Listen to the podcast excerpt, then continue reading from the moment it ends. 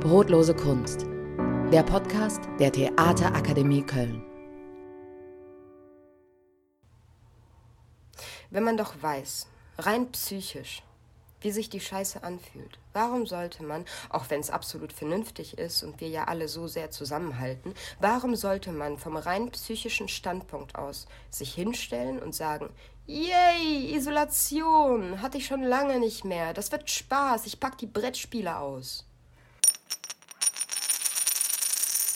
Ja, warum sollte man das machen? Gute Frage der Tatjana Feldmann hier als Teil einer Audio-Video-Installation nachgeht, zu sehen und zu hören im Zentrum für verfolgte Künste in Solingen. Herzlich willkommen bei Brotlose Kunst, Folge 22. Diese Woche haben wir etwas ganz Neues. Wir hatten einen Außeneinsatz. Ich habe mir zwei brandneue Ansteckmikros mit extra langem Corona-Abstandkabel geschnappt und bin nach Solingen gefahren. Da habe ich die Tag-Absolventin Tatjana getroffen, die kennt ihr vielleicht schon aus der zehnten Folge mit dem schönen Titel Einfach mal ehrlich sein. Tatjana, die 2019 ihr Diplom an der Theaterakademie abgeschlossen hat, ist schon immer in vielen Sparten unterwegs gewesen. Als Tänzerin, Performerin, Choreografin, Schauspielerin, aber auch in der bildenden Kunst hat sie sich seit vielen, vielen Jahren kontinuierlich weiterentwickelt. Und jetzt hat sie es in eine Sonderausstellung mit dem Titel Aus der Isolation zur Corona-Pandemie geschafft, die vom Zentrum für verfolgte Künste in Solingen ausgeschrieben wurde.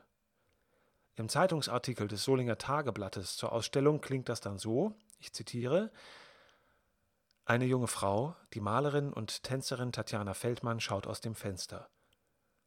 Ein letzter Zug an der Zigarette und ein schwindelerregender Tanz durch die eigenen vier Wände beginnt. Zwischen ihren fertigen und unfertigen Bildern ringt Feldmann wie ein Tier im Käfig. Die Videoperformance Die Ambivalenz des Seins soll von ihr noch im Zentrum aufgeführt werden, erklärt Direktor Kaumkötter, der sagt, Tatjana Feldmann ist die Entdeckung der Ausstellung. Wir waren natürlich sowohl stolz als auch gespannt und haben uns das Ganze mal aus der Nähe angeschaut. Kommt mit auf eine Reise ins Museum. Zu Beginn hört ihr das Audio von gerade eben, diesmal aber live vor Ort in der Galerie des Museums, die sehr groß ist. Ihr werdet es hören. Die MitarbeiterInnen des Museums nennen sie den Dom. Du weißt ja eigentlich keine Kassettenset. Das sind CDs, wenn wir leben im 21. Jahrhundert und Wahrscheinlichkeit, dass ein Kassettenrekorder kaputt geht, ist ziemlich hoch. Aber Hörkassette klingt nun mal besser als per CD. So nostalgisch. Als hätte ich mir das mit meinen 29 Jahren verdient, sowas zu sagen. Ich stehe also vor der Tür. Ich stehe also vor der Tür, genau. Wir stehen hier im Eingangsbereich. Nee, das ist gar nicht der Eingangsbereich. Das ist schon, das ist schon, das ist schon der Ausstellungsbereich. Zentrum für verfolgte Künste in Genau. Solingen. Genau. Richtig. Hallo Tatjana. Hallo. Hi. Schön, dich wiederzusehen. Schön, dich wiederzusehen. Wir können uns nicht umarmen, aber Ja. wir tun es im Geiste. Genau, wir stehen hier im Ausstellungsbereich, sind schon an der, ich muss nach dem Titel nochmal genau gucken, an der Ausstellung Maske und Maskerade zwischen Kunst und Quarantäne vorbei. Richtig. Und Und gehen quasi über in die Sonderausstellung aus der Isolation. Genau, aus der Isolation. Wir gehen also auf eine Treppe zu. Und da gehen wir auf eine Brüstung zu und hinter dieser Brüstung öffnet sich ein großer Ausstellungsraum. Und an der großen Wand, die uns gegenüber ist, ist eine riesengroße Projektion mit einem Video von dir. Genau. Wir sehen dich in deiner Wohnung Ja. in Trainings-, Tanzklamotten. Ich nehme Abstand. So, ja, so, So in der. Art. so ähnlich. Ja, jetzt sehen wir dich am Fenster rauchend in Zeitraffer und verschnitten mit Aufnahmen deiner Bilder. Genau. Und in deiner Wohnung tanzt du auch zwischen deinen Bildern. Richtig. Das ist so, äh, man könnte sagen, mein Alltag. Dein Alltag. Mein Alltag so in einem Nutshell. Ja. Das Video ist, äh, ja, es ist eigentlich eine kleine spannende Geschichte. Das sollte eigentlich gar nicht so hier projiziert werden. Also nicht nach meinem äh, Konzept, was ich damals erstellt hatte. Das war, ähm, als ich die Ausschreibung gelesen hatte, ähm, hatte ich einfach diese Idee von, man könnte ja bildende Kunst mit Performance verbinden. Das heißt, für mich war eigentlich klar, ich möchte gerne eine ähm, Live-Performance oder etwas in die Richtung äh, im Raum selber äh, zusammensetzen. Und diese Idee hatte ich dann der Kuratorin äh, Birte Fritsch mitgeteilt am Anfang. Und dann äh, begann für mich der Arbeitsprozess auch mit äh, den äh, künstlerischen Arbeiten, mit dem Malen. Und ich hatte diese Idee irgendwann ganz schnell verworfen. Ich habe das aber nicht weiter kommuniziert, weil ich dachte, naja, wir haben halt so rumgequatscht. Ne?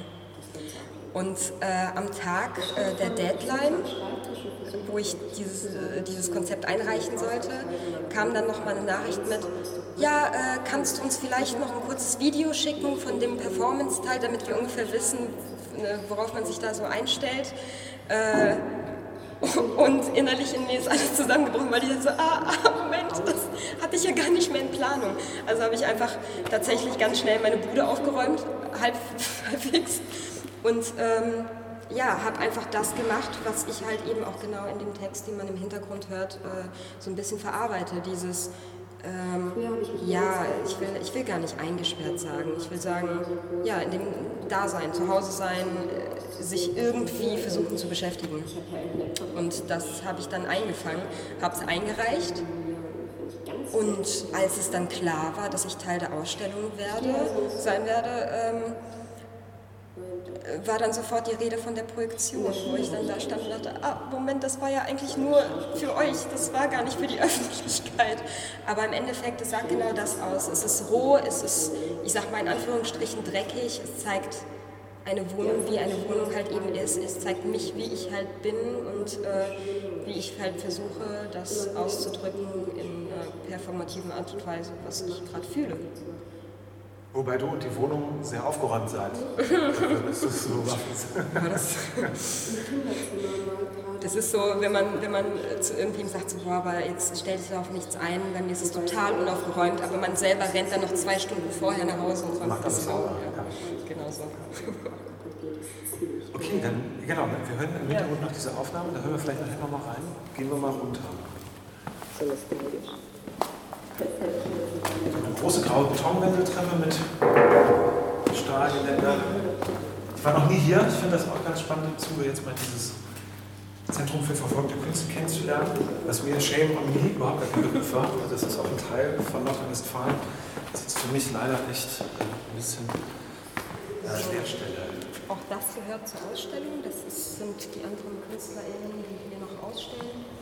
Äh, ja, wahnsinnige Arbeit. Ja, wir sind jetzt hier genau sind runtergegangen in den Raum, wo auch deine Sachen hängen und jetzt sehen wir die Projektion auch ein bisschen mehr auf Augenhöhe. Und hier hängen auch großformatige, ganz grelle Bilder, mit, aber auch mit viel Schwarz, ganz expressive, starke, sehr emotional wirkende Bilder. Weißt du, Kennst du die Hintergründe der Person? Nee, leider noch nicht tatsächlich. Ich äh, sehe diese Werke auch erst zum zweiten Mal. Ich habe sie jetzt das erste Mal gesehen, als ich hier gehangen habe. Aber äh, da hatten wir leider anderes zu tun. Ja, klar. da war dann nicht so die Zeit, um äh, sich mal in Ruhe alles anzuschauen. Aber ich finde es gerade ganz witzig, wie man versucht, dann so, so ein Kunstwerk zu beschreiben ja. auf Audio. Das äh, ja, ist spannend. Das finde ich total witzig, weil ich hab, ähm, hatte da schon immer Lust drauf.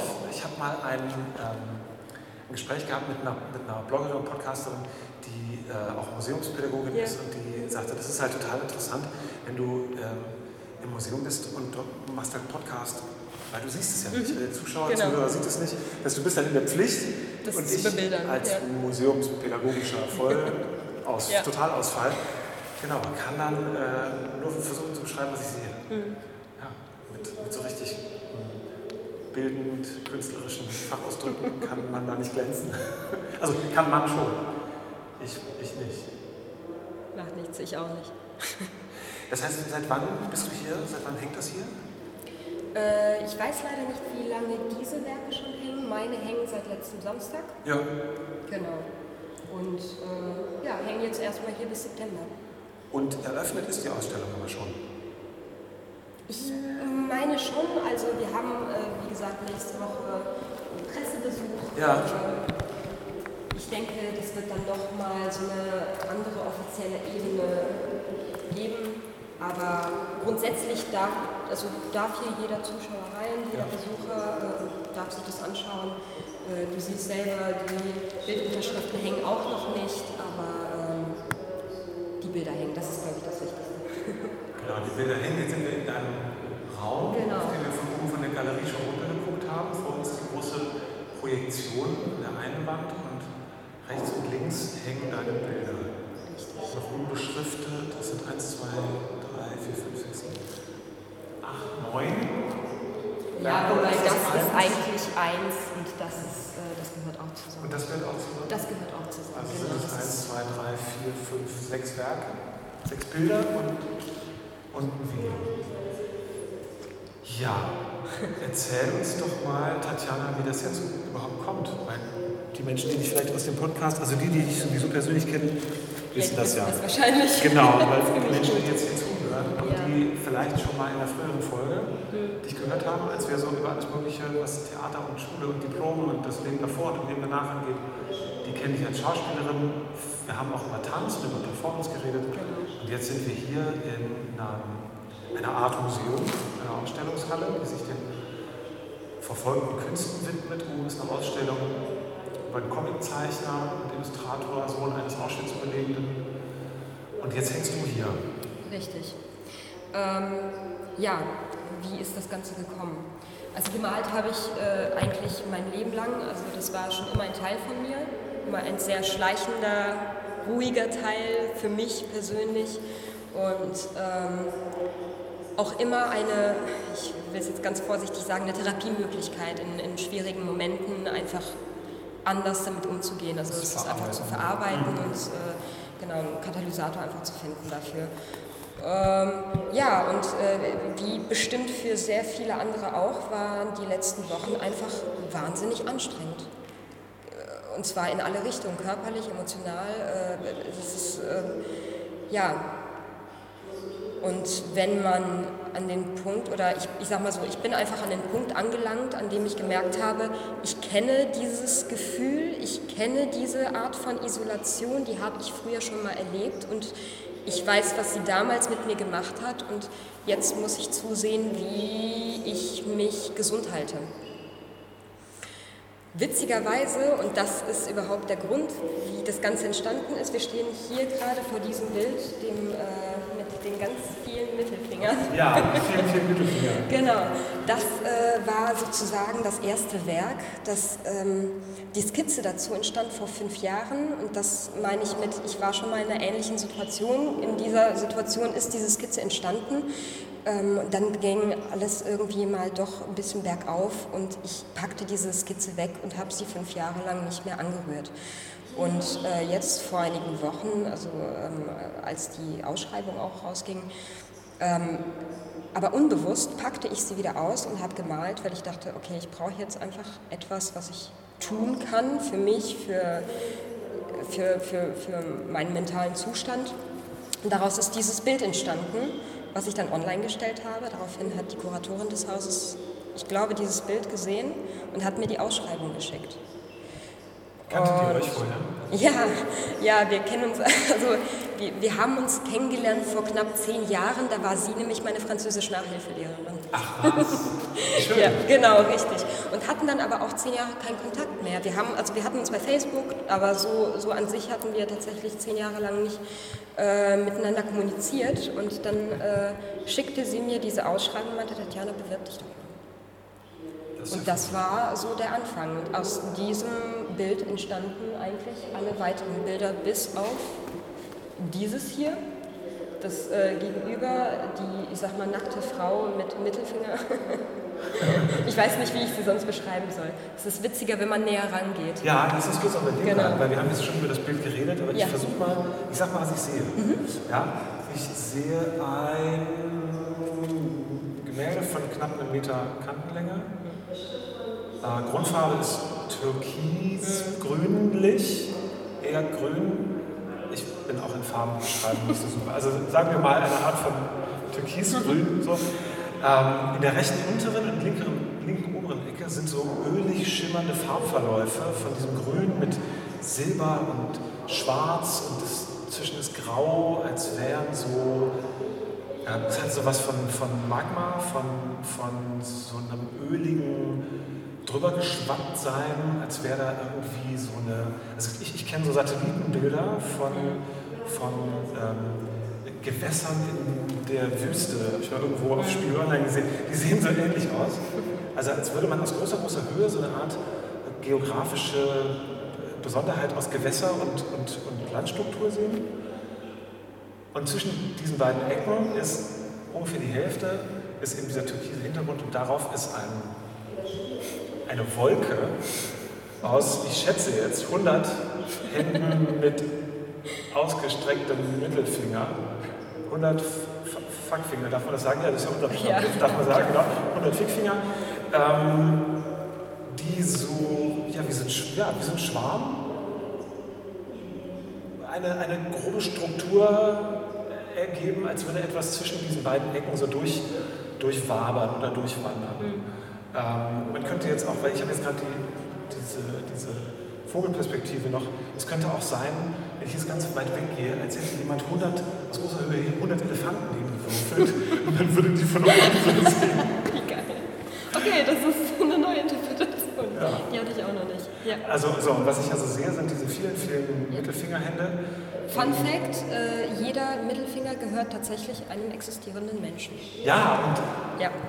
Meiner ist auch dabei. Ja, deiner ist auch dabei. Ja, geil, finde ich den. Ich habe zuerst gedacht, das wäre dieser hier. Du, der Witz ist, ich habe ja zwei von dir. Ein, ja, einen, den du mir vor fünf Jahren geschickt hast. Nein. Doch. Und das, der ist in dieser Zeichnung und der andere ist lass mich nicht lügen, da auf dem Bild. Ach, witzig. Genau. Also. Du hast Leute gebeten, dir. Genau, richtig. Ja. Per Instagram, per ja. äh, Facebook, privat auch. Ja. Klar. Äh, und da ist einiges dabei. Das ist zum Beispiel der von meiner Tochter. Ach, wie schön. Ja, sehr gut. Ja. Genau. Und daneben ist noch ein, ein kleines, viel kleineres Gemälde, ja.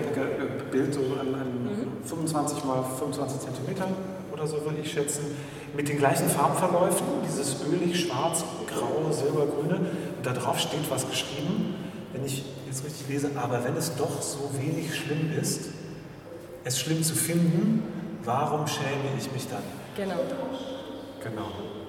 Was ist das für ein Satz? Das ist, ähm, das ist ein Satz aus äh, der Audioaufnahme, die man im Hintergrund hört. Mhm. Und zwar ist es deswegen angelehnt, weil diese, diese, ja, diese ganze Aufnahme und auch zum Teil einfach dieses Video, was man im Hintergrund sieht, ähm, die, die handeln eigentlich um dieses Bild.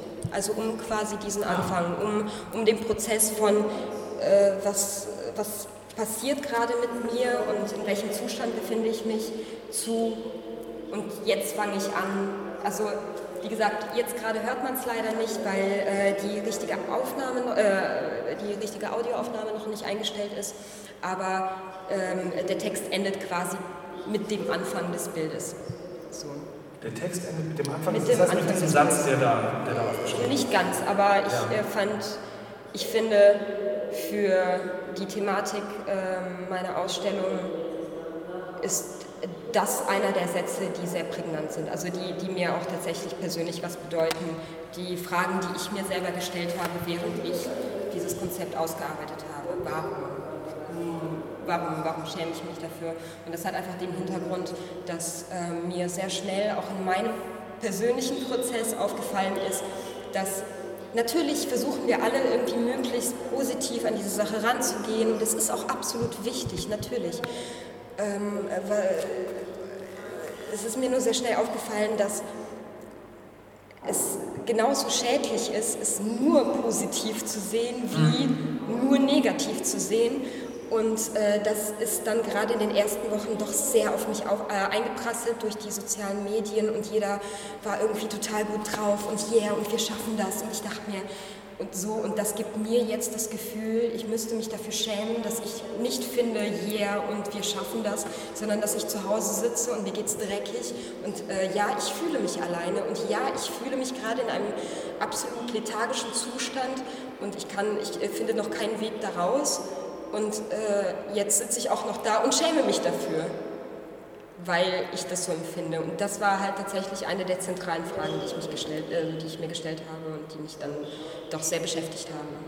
Mhm. Ging mir teilweise auch so, dass ich dachte, jetzt sind alle alle Eltern auf einmal die Super-Parents ja. und alle Väter sind offenbar im Baumarkt, ja. um ihr Eigenheim jetzt aufzuhübschen. Genau. Und alle haben Zeit, Der Garten. alle haben ihre Kohle, um irgendwelche äh, äh Häuser am Meer zu bauen ja.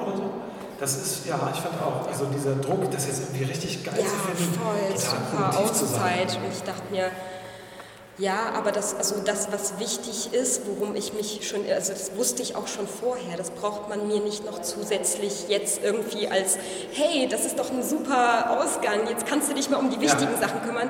Aber das habe ich doch vorher schon gemacht, weil ich vorher schon wusste, was für mich wichtig war im Leben.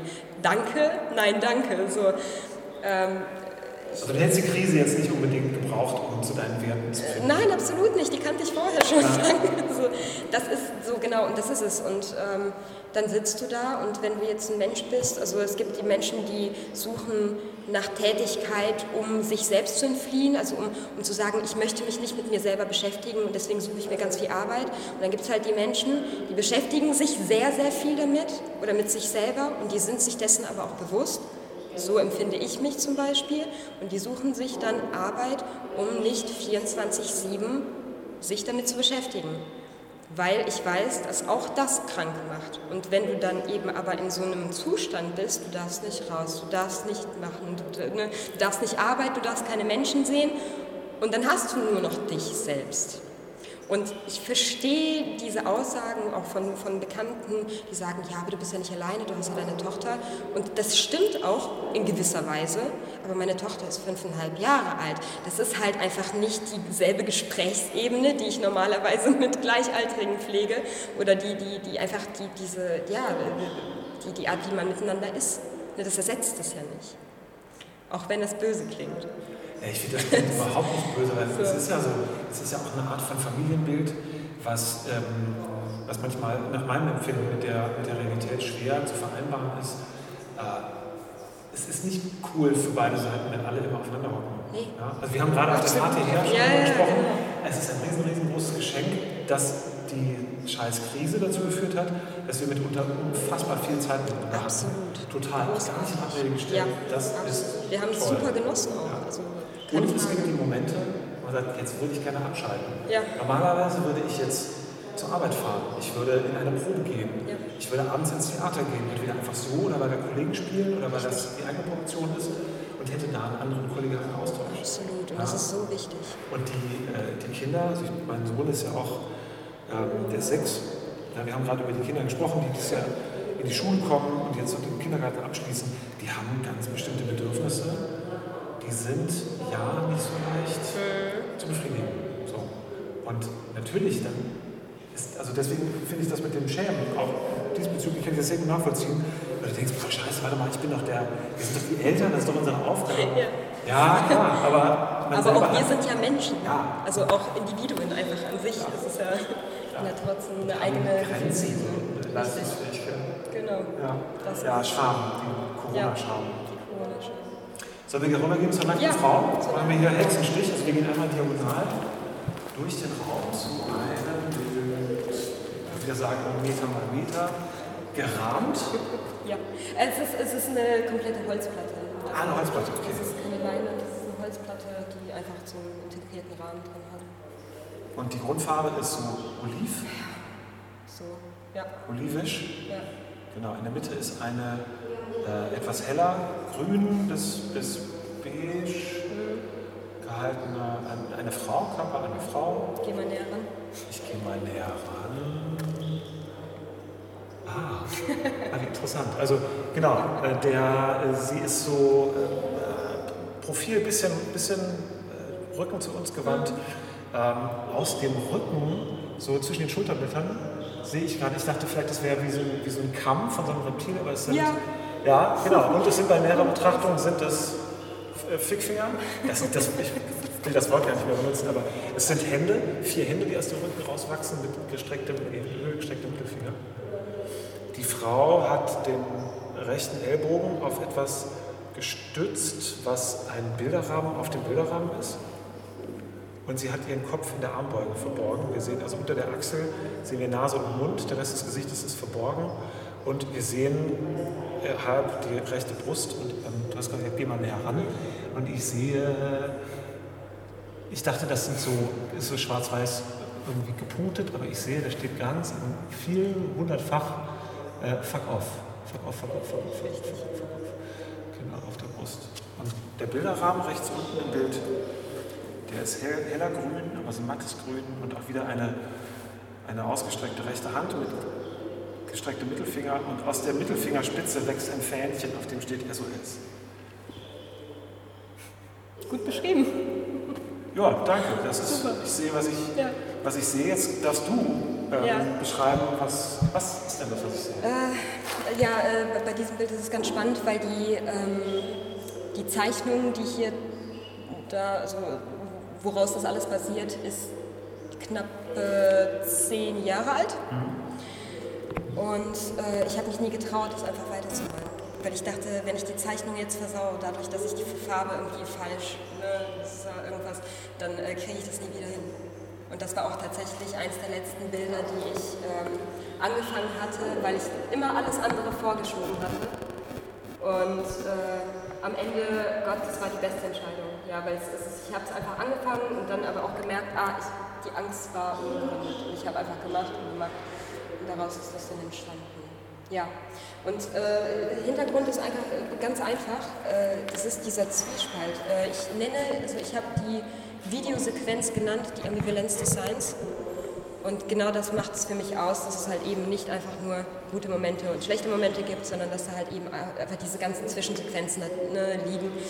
Und äh, auch was die Gefühlsebene angeht, dass halt einfach oft dieses Hilflossein und man könnte ja Hilfe annehmen, aber gleichzeitig stößt man alle irgendwann von sich weg, wenn man sagt, hm, ich mache das jetzt alleine und ich äh, äh, und irgendwann kam ich halt aber auch in diesem Moment ähm, ja so eine Art Schutzreflex einfach, wo ich gesagt habe, ich schalte meine Gefühle ab, damit sie mich nicht äh, mehr triggern, als sie es tun.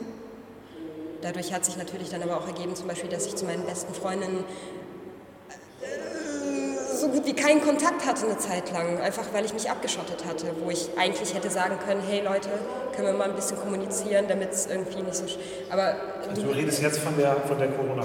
Ja, ja, genau, richtig. Also nicht von der Zeit vor zehn Jahren? Nee, nee, nee, nee, nee. aber äh, diese Momente gibt es immer wieder und die kenne ich, kenn ich von mir, weil es einfach bei mir schon so eine Struktur hat, dass ich sage, hm, ich muss irgendwann mal doch lernen, um Hilfe zu bitten. Aber ähm, in solchen Momenten wie dann halt eben in dem Lockdown und äh, in der Corona-Zeit merkt man es dann nochmal sehr extrem. Was so, also gerade wenn man dann sitzt und man beschäftigt sich ja sowieso mit sich selbst und äh, äh, man hinterfragt sich und warum tue ich so und warum ist das so bei mir und warum reagiere ich jedes Mal genau gleich, was, was passiert da, also worauf will ich hinaus. So. Und das ist es. Bist du schon einen Schritt weiter? Hast du schon Dinge erkannt? Also, erkannt habe ich, die Dinge, erkannt hab ich die Dinge schon längst. Ah. Die Umsetzung ist halt okay. was anderes. Aber das, das darüber reden ist äh, immer eine gute Sache, gerade mit den Leuten, denen man vertraut, eben wie mit meinen besten Freundinnen. Äh, wir wissen alle um dieses Problem und äh, ich bin mir sicher, irgendwann finde ich dazu auch eine adäquate Lösung für mich. Ja, wenn ich das hier anschaue, ist das ja doch schon mal eine, ja, eine aber auch auf sozialer Ebene einfach ja. ne, reden. Das ja. ist ja das, was ich immer predige und selber so oft nicht kann. Ja, aber dann malst du Bilder, die werden ausgestellt und jetzt reden wir ja auch Jetzt reden wir auch drüber, genau. Das ist es. Cool. Wo gehen wir hin? Was äh, als erstes? Du entscheidest, ich kenne die Ich entscheide, dann gehen wir wieder auf die andere Seite, wo gerade schon die Elefantenkette aus dem Weltall fotografiert. Okay, jetzt. Also ein Werk auf meine Augenhöhe, äh, Meter breit, einen halben Meter hoch, geschätzt und besteht aus 2, 4, 6, 8, 10, also 20, 25 Farbflächen, ähm, geometrischen, ganz asymmetrisch. Die sind alle unterschiedlich farbig, aber alles so matt. Äh, so, ein, so ein mattes Blau, also ein Graublau, ein Grau, ein helleres Grau, ein dunkles und so ein Oliv. Also schöne Farben eigentlich, die aber alle wie, wie mit, so einer, mit, so einer, äh, mit so einem Graufilter, Grauschleier abgedämpft sind, von dicken, hellgrauen Linien getrennt. Äh, so ein bisschen Bauhausmäßig sieht das aus. Und ich sehe zwei Hände, aber diesmal keine ausgestreckten Mittelfinger, mhm. sondern einmal eine Hand, die, das könnte so ein Okay-Zeichen sein. Ich unterstelle jetzt einfach mal, dass das Gebärdensprache ist. Ja, also äh, sieht, sieht jetzt bei näherer Betrachtung so aus, als wären das Gebärden oder Buchstaben aus dem Alphabet. Das kannst du uns gleich erklären. Ja. Und was noch interessant ist, hier wimmeln Motten. Hier wimmeln Motten, die sind gezeichnet darüber, schwarz-weiß, in verschiedener Art und Güte. Die wimmeln über das Bild, eine sitzt auf einem äh, Finger drauf, und hier ist auch noch ein bisschen Schrift. Links oben steht Marco, rechts fast unten steht Polo und links unten in der Ecke steht, ich kann es nicht versprechen, aber wir finden uns auf jeden Fall wieder. Das sieht nach mehr Struktur aus und es klingt auch versöhnlicher als die anderen Bilder. Jein, ja. Ja, Mag sein. So ein Eindruck, Das, äh, äh, ja. kann ja trüben. Das ist Interpretationssache. Genau.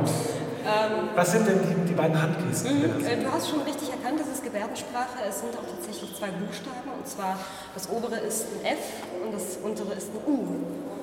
Ich äh, gebe dir mal einfach mal Zeit zu überlegen, was äh, so eine Abkürzung für F und U ist. Alles klar, das Versöhnliche ist dahin weggefegt Genau. auf einmal, okay. Ja.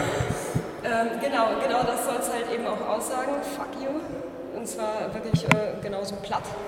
Ähm, das Marco Polo ist halt einfach, äh, ist angelehnt an eben genau den unteren Spruch. Von wegen mit Wiederfinden. Und dann war ich sofort bei diesem Uraltspiel Marco Polo, wo einer halt in der Ecke rennt, Marco ruft und der andere irgendwie, äh, ich glaube, geschlossene Augen hat und dann den suchen muss. Und, nee, oder die, die müssen sich gegen. Ich habe keine Ahnung mehr, aber ich weiß, es war so ein Suchspiel. Ja.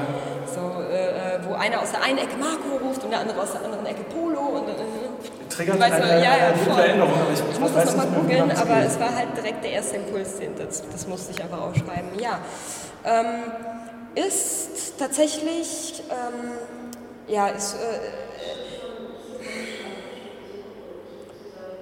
ich, hab, ich verarbeite da in dem Bild tatsächlich eine, eine äh, private Situation, die einfach durch die Umstände und eben auch mal wieder durch das Beschäftigen mit sich selbst und mit dem, was halt einfach so passiert ist und man arbeitet Sachen auf und ähm, ich, das, war, das war eine Situation, die ich nie wirklich verarbeiten durfte, weil es mir nicht erlaubt wurde, in gewisser Weise. Ich will da jetzt nicht näher drauf eingehen. Ähm, und ich damit, glaube ich, einen guten Weg gefunden habe, auch dadurch, dass ich weiß, es steht jetzt in der Öffentlichkeit. Ne? Nicht nur, dass ich es einfach gemalt habe, sondern ich weiß, es ist jetzt einfach ein Statement, äh, dass ich das ganz gut damit verarbeiten kann. Und deswegen hängt es hier.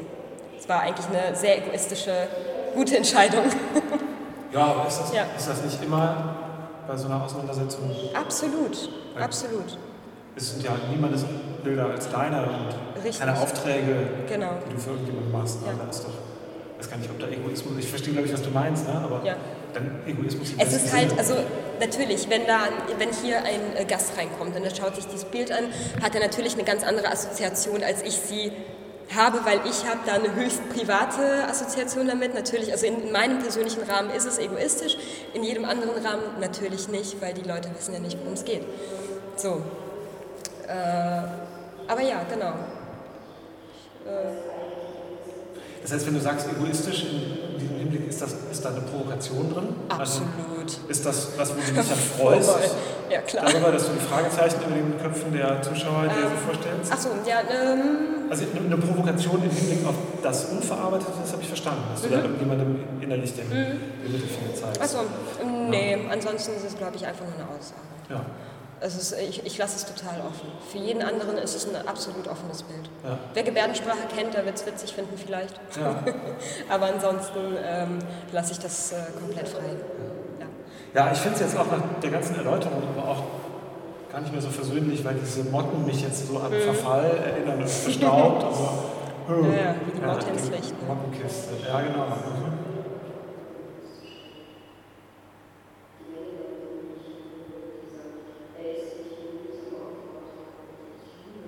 Ja, der Satz unten ist halt tatsächlich ein Zitat, was ich wahnsinnig witzig finde. Also vielleicht ist es auch tatsächlich nur für mich witzig, weil es so ein totaler Widerspruch in sich ist.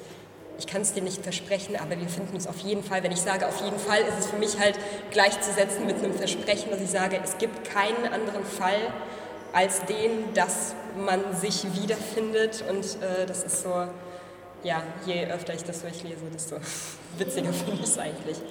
Das ist irgendwie absurd. Ja. Ich finde, es hat auch was so Zeitgeistiges, dass man sagt, ähm, ja, ja. Ich, muss, ich muss auf jeden Fall, ja, jede genau. Begegnung ist immer die beste. Und man, natürlich trifft man sich wieder, gleichzeitig geht es, wissen wir, es geht nicht, deswegen suchen wir auch die Unverbindlichkeit. Genau. Ja.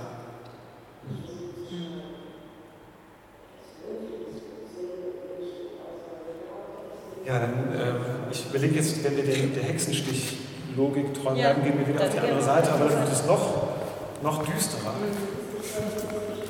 Jetzt sagst du mir wahrscheinlich, dass das was ganz Positives ist. Äh, nee, überhaupt nicht. okay, dann. Aber was denn auch? Nein, das ist, äh, das ist ja immer Interpretation. Ja, na klar, na klar. Also, ich weiß nicht, vielleicht denken die, die Leute, ach, es ist Moos, schön. Grün. Ja, es ist Moos, genau. Ohne Moos ist Moos. Das ist, ja. der, der Podcast heißt ja auch Brotlose Kunst, ja. also wir müssen über Moos auch reden. Ja. Genau, ein, ein Gemälde, ich muss mal nachsehen, Meter, das sind so 75 oder sowas, Zentimeter breit und, und äh, 40 Zentimeter hoch, also eher so, so Querformat. Genau. Ähm, und ungefähr die Hälfte des Bildes ist mit Moos beklebt. Schönem, grünen, satten Moos. Bei näherer Betrachtung überlege ich mir, ob das echt ist, aber es sieht doch sehr echt aus. Der ist echt. Ja. Der ist echt und nervt, wenn er trocknet. Und, und bräuselt und streuselt. Genau, und umrahmt eine Fläche. Der, der Hintergrund ist, ähm, ist lila, also so Aubergine. Mhm. Und da drauf sind, könnte es anders sein, ganz viele Hände mit ausgestreckten Mittelfingern, wie ein Zitat äh, der, aus dem Elefantenbild von gegenüber. Und die sind schwarz umrandet und haben alle einen anderen Farbakzent. So, und das hat so eine Neon-Charakteristik, ein bisschen Neongrün, Neongelb. Ich habe die jetzt, auch du hast vorhin gesagt, ja, da sind, da ist auch dein, ja, dein Ich überlege gerade, welcher das Und ich habe gedacht, hä, da ist ja gar nichts. Oder der war es. Ich weiß nicht mehr, ob du mir den von der Seite geschickt hattest, aber einer von den beiden. Ich glaube, der war recht gerade. Das muss ich mal selber. Ich, ah, nee, Quatsch, der, der mit dem, äh, genau, mit dem Ring. Mit dem Ring, ne? genau, genau, das ist dann. Ring. Ja. Genau, ja. ja, ich erkenne mein, mein, mein Gell, das ungeschlachtes Mittelfingergelenk. Ne? Ja, ja, man genau. genau, ja. Das heißt, man, man sieht erst aus, aus nächster Nähe, dass da diese Hände drauf sind. Ansonsten könnte man auch denken, das sind einfach so Farb, mhm. Farbschlieren. Also ganz viele Mittelfinger ummoost. Jetzt habe ich das Gefühl, ich bin irgendwie unter der Erde. Ich bin. Da, da ist Gras drüber gewachsen. Ist ja schon wieder schön so, wär's. so schön wär's. Ne? Genau. Ja, eher, nee, da ist was aufgebaut. Ich meine, Moos, das hat so was von Wald, das ist, ist äh, wenig Licht, äh, viel Feuchtigkeit und so,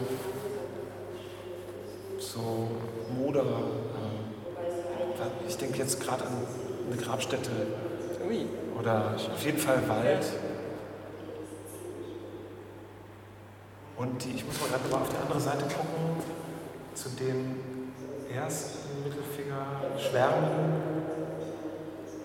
Die wirken insgesamt mehr, wie so, als wären sie ein, als wenn sie insgesamt eine, eine Wesenheit oder irgendwie so einen Schwarm ergeben. Und hier ist es so übereinander gewürfelt. Ja. Wären die so zusammengepuzzelt. Ja. Was sehe ich denn da, Tatjana? Ich, äh, dazu will ich tatsächlich einen Titel sagen, und zwar äh, nenne ich dieses Bild, du könntest ja auch einfach mal wieder öfter rausgehen. Ah. So, also angelehnt an äh, sehr nett gemeinte äh, Ratschläge von sehr netten Leuten, die aber leider in dem Moment einfach anders ankamen bei mir. Einfach dieses, naja, aber du kannst ja dies machen, du kannst ja das machen. Ich denke, danke, das hilft mir jetzt gerade absolut nicht weiter, weil das ich rausgehen könnte, das weiß ich. Ähm, ja, und ähm, du, du, hast doch bestimmt schon mal Videos gesehen von äh, Bienenschwärmen, die ne, so Nahaufnahmen, die, wie die halt so übereinander laufen. Ja. Und das ist halt so, genau das ist das im Endeffekt, diese Struktur.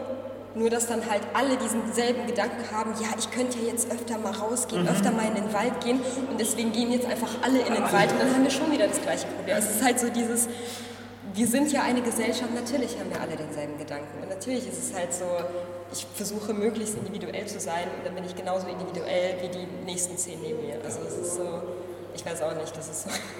Und kann dann aber mit meinen Kindern irgendwelche Fotos aus dem Wald posten. Ja, genau. Scheinbar totale Abgeschiedenheit. Weil es total in ist. Man genau, muss ganz richtig. lange suchen, bis ich ein Motiv finde, wo niemand anders drauf ist. Genau, Ja. das ist es. Ja.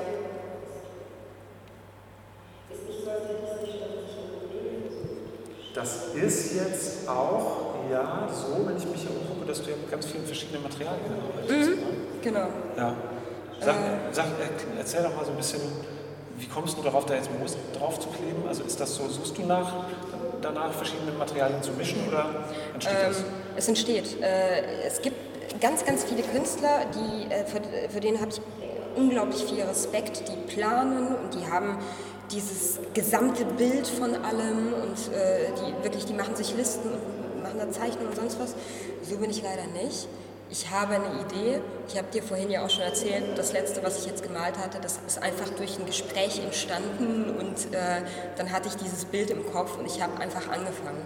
Und genau das ist es. Ich fange einfach an mit einem Element und äh, dann kommt es halt ganz nach Gefühl. Und ganz oft, ich gehe tatsächlich so öfter mal auch in Läden einfach rein mit Krimskrams und sonst was und dann gucke ich mich um und auf einmal, und das war genau das hier und ich habe nach diesem anderen Element gesucht, innerlich, wie ich das aussagen kann und auf einmal habe ich das Moos gesehen. Es war einfach da, ich so, klar, das ist es und äh, ja, und dann geht es einfach weiter.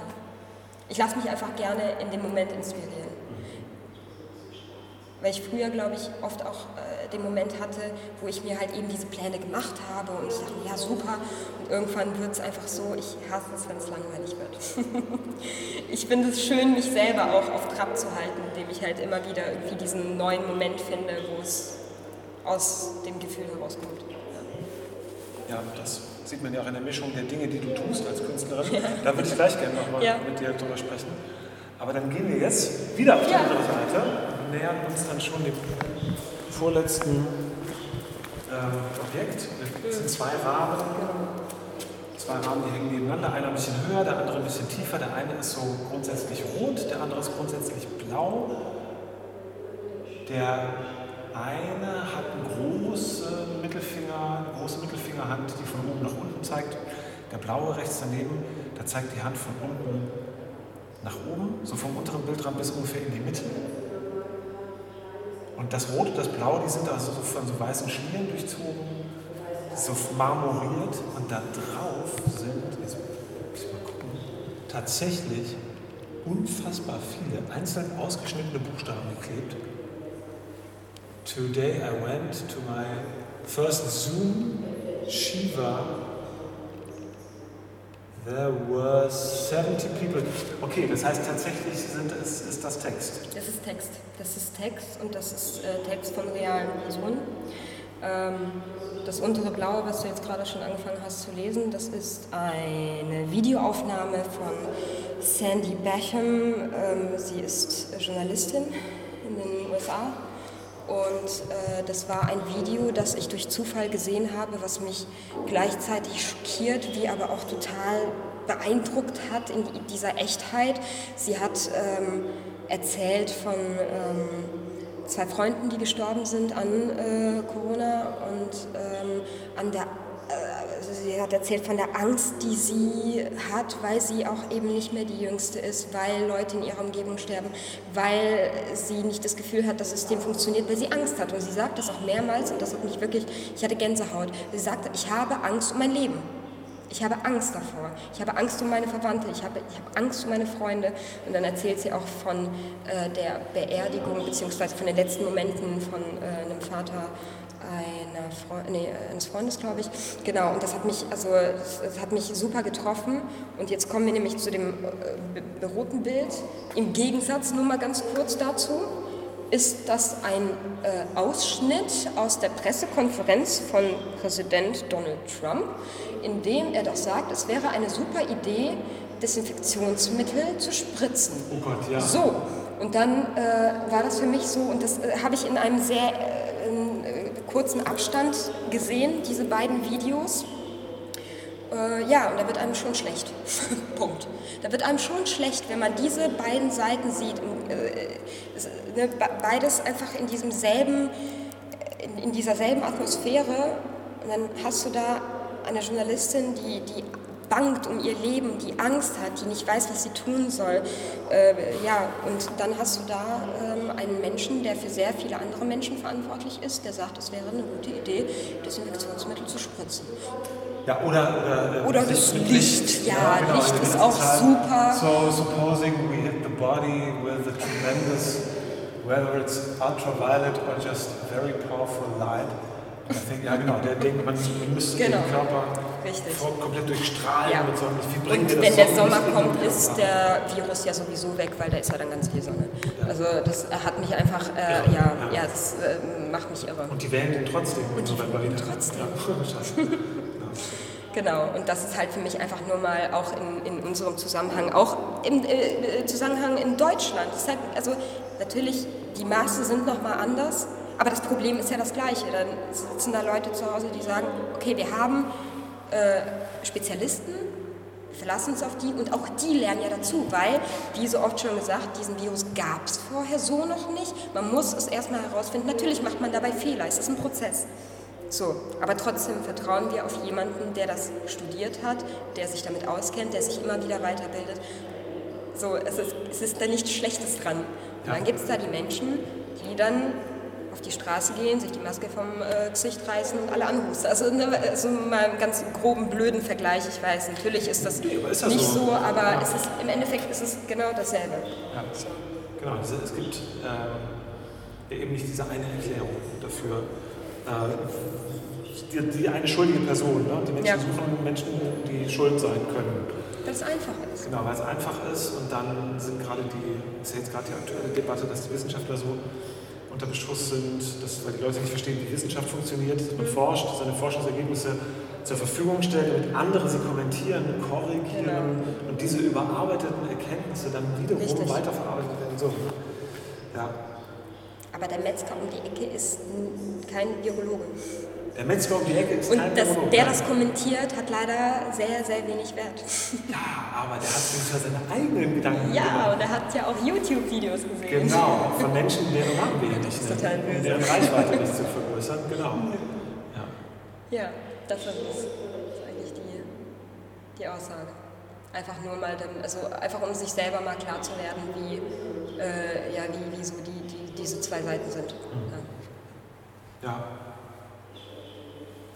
Ich finde es einen tollen Kontrast und das ist eine Frage, die ist eigentlich zu, zu blöd und so profan. Ich muss sie stellen. Weißt du, wie viele einzelne Buchstaben das sind? Ich habe nicht gezählt, nicht gezählt? aber ich äh, weiß, wie lange ich gerade an diesem blauen Bild saß. Ja, weil das, das blaue Bild, sind nochmal deutlich sind kleinere. Noch mal deutlich kleinere, aber sie hatte auch deutlich mehr zu sagen und bei ihr war es mir wichtiger, dass wirklich, also ich habe tatsächlich einen Absatz weggelassen, der nicht, äh, also den man so weglassen konnte, weil er nochmal einen anderen Kontext enthielt.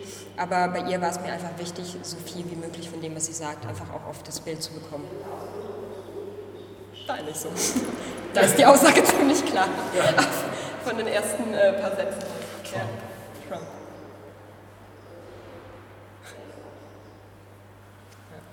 Und von Donald Trump rüber zum letzten Objekt. Das ist jetzt spannend. Okay, also wir sehen zwei, ähm, zwei Gemälde. Mhm. Eins hängt richtig hoch an der Wand, ungefähr auf der Höhe der Galerie, wo wir vorhin zu Beginn gestanden haben, auf dein Video runtergeschaut. Und da ist eine Hand, die Hand greift wie nach uns, also wir sehen die, die gekrümmten Finger, Finger, wir gucken von unten in die, in die Hand rein und diese Hand hat an den, äh, an den Fingerspitzen Fäden oh, du machst ja, genau. Tatjana hält, das wir natürlich jetzt nicht gesehen, sie hält ja. hier gerade den. Ah, okay, okay, verstehe. Ja, ja, gekrümmt, ja. Aber so wie der, wenn man seinen, seinen Mittelfinger in die Höhe spreizt, sich nicht so viel Mühe gibt, die anderen Finger anzulegen, um eine Faust zu machen, sondern einfach nur, genau, so ein bisschen wie das, dieses Monster bei Alien, was sich einem aufs Gesicht setzt. Ja, genau. Ach, witzig. Genau. Und diese um den Mittelfinger herum gewunden ist eine Strippe. Und an den, an den Fingerspitzen der anderen Finger, da entspringen auch so Fäden. Und die hängen jetzt die Wand runter. Und so anderthalb, zwei Meter darunter hängt. Gut, sehr gut. Ich gebe mir Mühe. Das sind genau anderthalb Meter. Wirklich? ja. ja. anderthalb Meter davon, dem Testbestand, hängt ein, ein genau großes Gemälde. Das oben ist übrigens so grundsätzlich auch so, matt gehalten. Und darunter ist es mit der gleichen Grundfarbe. Da enden die Fäden und zwei Drittel des Bildes von unten bis, bis, zum, bis zum zweiten Drittel sind Knöpfe aufgeklebt. Ich weiß es nicht, ich würde sagen Hunderte von Auch die habe ich nicht gezählt. gelben, grünen, orangenen Knöpfen und im oberen Drittel ist Schrift. Mhm. Sehr schöne, sehr präzise, feine Schreibschrift. Danke. Und ich kann mal gucken, ob ich das lesen kann. Ein Also- Bruch alt wie die Erschaffung der Schlange, damit was ein Werk auch zur Geltung gelange. Ah, okay, das ist Klassik. Ja, Ja, ja. es triggert nicht sofort wahrscheinlich Äh, ich glaube, die letzten, die letzten äh, Sätze müssten bei dir tatsächlich was triggern. die letzten. Ja. So, Dein Metallwert bleibt davon unangegriffen. Was ist denn dabei? Wegen solch einer Kleinigkeit, so ein Geschrei, ein Mann, der niemals er selbst gewesen. Oh shit, ich müsste das wahrscheinlich erkennen. Ne? Ja. Mehr als einer glauben müssen. So müsstest du denn Freund in den Ausschusstopf. Okay, ich, ich Ja. habe die, also was ich konnte, ist den Abstand der Bilder mit 1,50 ziemlich genau, präzise zu ermessen. Ja. Mein Fail ist jetzt dieser Text. Ja. Sollen wir dabei rausgehen? Genau, das ist glaube ich, das genau. Die Ausstellung geschlossen, genau, du musst das langsam nach draußen geben. Genau. Äh, ja, ähm, du hast es mit den 1,50 richtig erkannt. Die haben auch tatsächlich äh, eine klare Aussage. Ja, Ja. Also man denkt erstmal, man schaut sich diese zwei Bilder an und denkt so, ah, diese zwei Bilder werden verbunden, aber die Bänder sind genauso Teil des Bildes wie alles andere auch. Also Ja. 1,50 Meter Abstand halt. Genau. ach, ich. Wiedersehen, Wiedersehen, Dankeschön. Na, Wind geht zur Seite rausgelassen. Sehr schön raus in die Sonne. 1,50 Meter. Siehst du, 1,50 Das ist schon so drin, dass ich schon Abstand. gar nicht ja, mehr ja, darüber genau, nachgedacht richtig. habe. Normal. Ah, ja, ja, genau. Ähm, ja, Schlüsse ziehen ist. richtig. Und äh, genau das also, äh, war einmal für mich die Aussage. Und äh, die Knöpfe, also den Text, den du gelesen hast, das ist Per Gint. Ach, der gute Kerl. Die, äh, das ist fünfter Akt. Äh, das ist die Szene, wo der Knopfmacher mit ihm spricht, nachdem er sich ja etliche Male äh, rumgewunden hat Ja. um den Tod. Und jetzt holt er ihn halt eben doch und äh, sie diskutieren darüber, warum. So, und da sagt er, du warst gedacht als blinkender Knopf auf der Weste der Welt. So. Und äh, das fand ich sehr, ähm, sehr spannend, weil ich ähm, die Knöpfe, also die, die Idee mit den Knöpfen hatte ich schon längst. Aber es, es war halt immer nur eine Idee im Kopf. Und auf einmal hatte ich diesen Gedanken von dem Text und der kam, ich weiß nicht, ich weiß auch nicht, vielleicht ist es einfach, weil wir es halt äh, gespielt haben. Weil Pagint für mich halt auch irgendwie doch noch ein sehr frischer Begriff ist, also den ich noch sehr im Kopf hatte, aber das war sofort assi äh, assoziativ äh, mit äh, de den Menschen.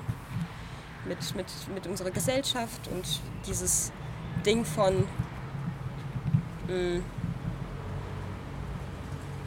wir versuchen alles, ah, wie, wie erkläre ich das? Wir versuchen alles äh, möglichst richtig zu machen und liegen dann halt mit Sachen doch falsch und dann gehen wir halt wieder zurück und das fängt halt wieder von vorne an und dieses, dieses, dieses Ding an Per Gint, dass er halt ja tatsächlich, ne, so wie der Knopfmacher am- Ende sagt, er war ja nie er selbst. So, dass wir immer versuchen, irgendwas anderes, ne, immer irgendwie so zu tun, als ob, anstatt einfach zu sein. Da gibt es auch die Metapher mit der Zwiebel. ne, Richtig, die man genau. häutet die, und man die, kommt die man nie genau, zum Kern. richtig, nie zum Kern. Und ähm, ich finde gerade jetzt in dieser Zeit und mit dem Egoismus auch, der dahinter steckt, auch äh, dem, den Egoismus, den man plötzlich dann auch in der Gesellschaft sieht, von wegen, ja, aber ich und, äh, und ich, ich höre das so oft. Warum darf ich denn jetzt nicht in Urlaub gehen? Warum dürfen die denn wieder aufmachen? Warum darf das nicht? Warum darf ich das nicht? Und äh, ich, ich glaube, das verbinde ich dann sehr mit Pergint und diesem, auch diesem Moment von wegen, warum kämpfst du so sehr drum? Warum, warum ist es dir so wichtig? Wärst du nur ein einziges Mal in deinem Leben du selbst gewesen, dann wäre vielleicht, hätte dir das vielleicht andere Wege eröffnet in deinem Leben. Vielleicht wäre es auch gar nicht so weit gekommen. Und genau das ist es. Warum können wir nicht einfach mal als Gesellschaft so sein, also echt sein, echt sein. Cool. Angelehnt an unser letztes Gespräch. Einfach ich wollte gerade sagen, das ist ja genau witzig. die Brücke hin. Ja, einfach mal echt sein. Und ja. vielleicht würden wir dann auch als Gesellschaft einfach an einen anderen Punkt kommen, als immer die Ellbogen rumzuschlagen und zu sagen, ja, aber ich. Ja. ja. Es lag ja zu Beginn der Krise diese große Solidarität ähm, ja, in, genau. der, in der Luft und das Gefühl davon, man kann die Gesellschaft verändern. Das gibt es jetzt ja immer noch Auch, so. Ne? Ich glaube nicht mehr ganz so, nicht mehr ganz so idealistisch wie noch vor zehn Wochen ist so lange her, ne? Ja, weil einfach, ich, ich verstehe das ja auch. Man kommt eben an seine Grenzen. Das ist ja auch dann der Punkt bei jedem Einzelnen, wann komme ich an meine Grenzen. Ne, daraus ist äh, bei mir das Projekt entstanden. ähm, ich verstehe, dass es dann einfach zunehmend schwerer wird. Es ist auch vollkommen in Ordnung, nur man muss halt trotzdem kein Arschloch sein. Ja, kein Arschloch sein ist auch schön. Genau, das ist echt sein und kein Arschloch sein. Ja das klingt jetzt natürlich so, als hättest du für dich da schon eine Art von. von ich unterbreche jetzt mal gerade, weil jetzt kommt die Kuratorin. Jetzt kommt die Kuratorin, genau, Frau Fritsch. Wir laufen noch. Oh, ah, ihr äh, macht noch. Genau, aber das ist gar nicht schlimm, weil ich kann. Hallo. Ja, hallo. Hallo, hallo. Schön, dass Sie da sind, dass Sie jetzt hier mal vorbeigucken. Darf ich Sie denn noch ähm, kurz in Beschlag nehmen und ein paar Fragen stellen? Ja, und Sie können hin.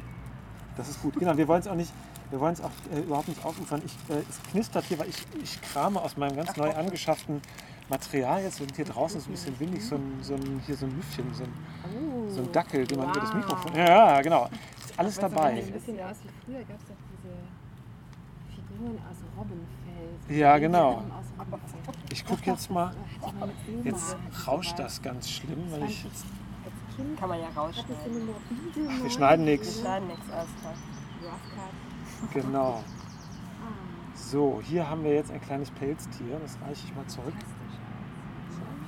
Ich will sie gar nicht lange in Beschlag nehmen. Aber die Frage ist natürlich, jetzt haben wir eine Stunde mit Tatjana in der Ausstellung gestanden haben die Bilder beschrieben, haben uns das ein bisschen angeguckt. Tatjana hat uns erzählt, wie es dazu gekommen ist, hat uns ihre Gedanken erzählt zu den Bildern.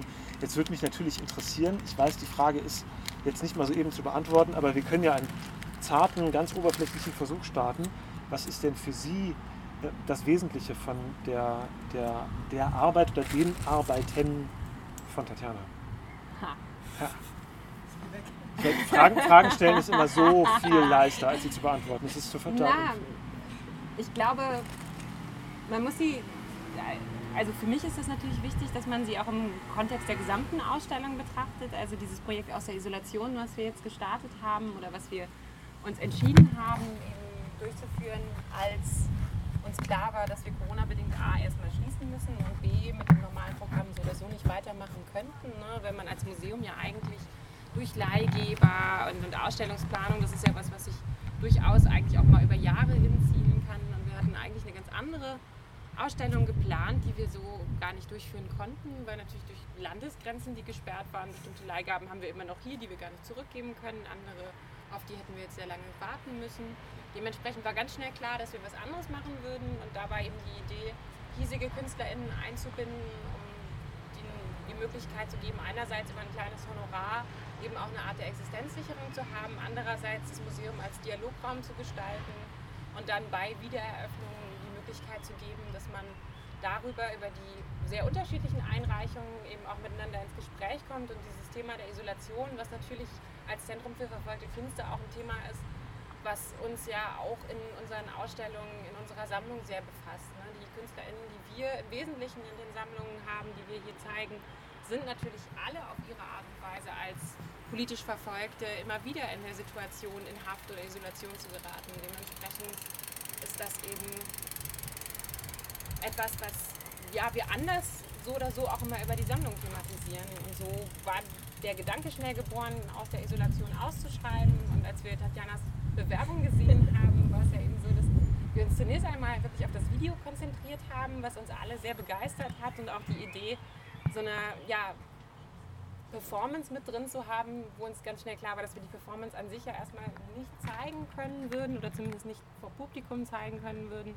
Und dann fanden wir alle aber auch dieses Bewerbungsvideo, also diese Enge der Wohnung und die Art und Weise, wie sie sich durch die Wohnung bewegt hat, sehr, sehr eindrucksvoll. Und das war eben wirklich eine Manifestation eben dieser, ja, dieses Collars, den man dann auch bekommt, wenn man so lange irgendwie in so einer Enge gefangen ist oder sich gefangen fühlt. Ne?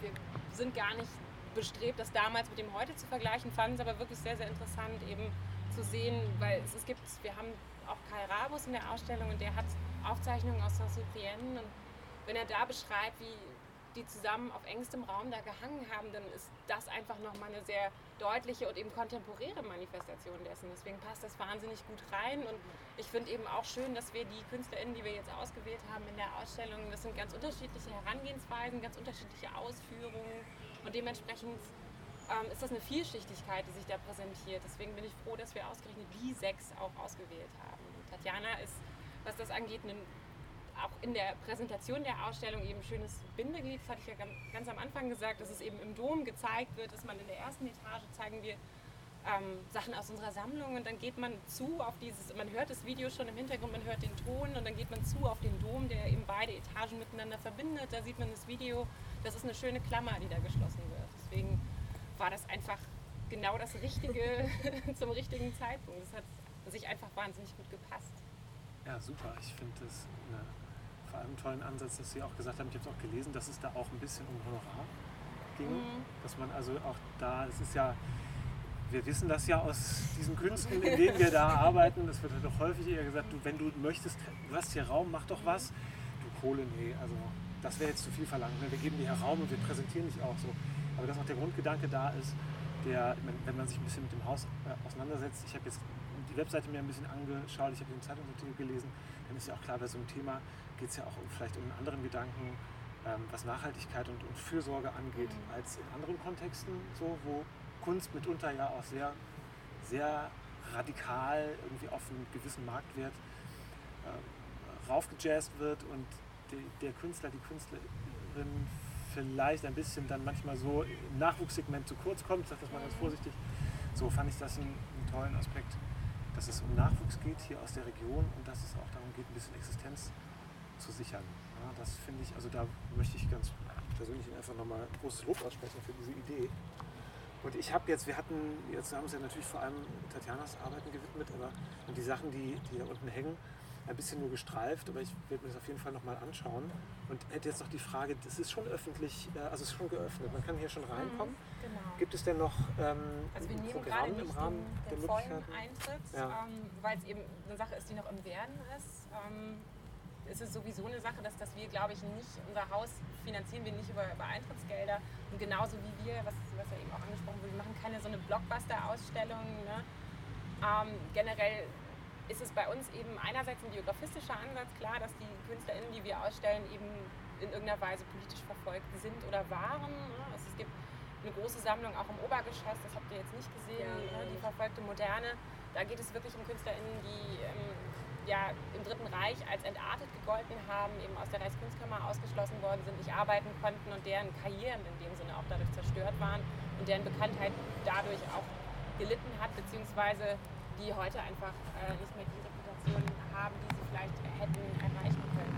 Und ich glaube, das ist generell eben so ein Ansatz, den wir hier vertreten, dass es, glaube ich, nicht die großen Blockbuster-Ausstellungen bei uns gibt oder nicht immer. Also wir haben schon noch mal so ein paar ja, sagen wir mal, an, an dem Mainstream der Blockbuster-Ausstellung orientierte Veranstaltung, wo auch wir so ein bisschen in dem Bereich klotzen, aber es ist hier ein anderer Ansatz. Ne? Es geht hier wirklich darum, eben auch nachhaltig und ganzheitlich zu arbeiten und die Kunst in den Mittelpunkt zu stellen ne? und da zu zeigen, dass es eben qualitativ hochwertige Sachen gibt, die nicht ähm, unbedingt qua Marktwert als solche definiert sind. Ja, cool. Jetzt, wo man wieder ins Museum gehen darf, Yes, genau. Sollte man sich das auf jeden Fall anschauen. Jetzt, wo die Museen noch so schön leer sind. Ja, genau. Ich war letztes Wochenende in Frankfurt. Ich glaube, ich war noch nie in so einem leeren Städel. Das ist echt irre. Das ist jetzt eine kurze Zeit lang noch so, so ja. Spezialsituation. Ja. Frau Fritsch, danke für Ihre Zeit. Ja, vielen Dank, dass ich äh, die Gelegenheit hatte, da noch was zu beizutragen. Ja, sehr schön. So, jetzt mache ich hier kurz Pause und rede gleich mit Tatjana noch mal ein bisschen über, über das Leben. Fein. So, der Aufnahme zweiter Teil. Wir haben gerade eine Kuratorin, die Frau Fritsch, verabschiedet. Und jetzt sitzen wir hier vor dem Zentrum, Freitag vor Pfingsten am Nachmittag. Hört vielleicht im Hintergrund ein bisschen die Stadt rauschen. Hier Solingen ist, äh, ich habe ja gerade gesagt, das Bergische. Ich kenne mich hier nicht wirklich gut aus. Ähm, es ist so ein bisschen, als ich hierher gefahren bin, jetzt ist es ja um die Ecke von Köln, aber so der Eindruck, den, der immer ganz schnell da ist, es ist wahnsinnig grün. So Bergisches, das ist so der, der Eindruck, den ich da vor, vor zehn Jahren ein paar Sachen im Ruhrgebiet gemacht habe, wo ich auch dachte, boah, ich, ich war da echt selten, dann gehst du da hin. Und äh, es, ist, es ist grün, es ist schön und es ist jetzt gerade natürlich eine ganz spezielle Situation, finde ich, weil ähm, durch diese Corona-Zeit schon die Wahrnehmung ein bisschen verschoben ist. Es gibt so viel Eskalation äh, in den letzten Wochen, dass so viel Stress und dieser Freizeitstress, über den wir vorhin schon gesprochen haben, so irgendwie gucken uns übrig in die Zeit rum. Und jetzt können wir langsam alle wieder arbeiten.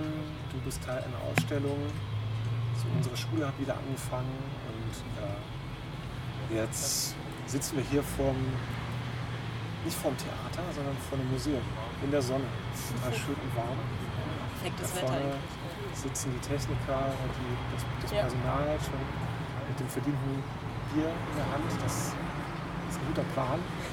Verheißungsvoll für den weiteren Tagesverlauf. Aber ich wollte, ich habe ja vorhin schon gesagt, ich wollte mit dir noch mal zwei, drei Sachen quatschen, Tatjana, weil es ist ja so, wenn wir gesprochen haben, also natürlich auch jetzt, wenn wir persönlich gesprochen haben, nicht nur im Podcast, aber auch im Podcast ging es ja immer um Theater und Schauspiel und Genau. Film.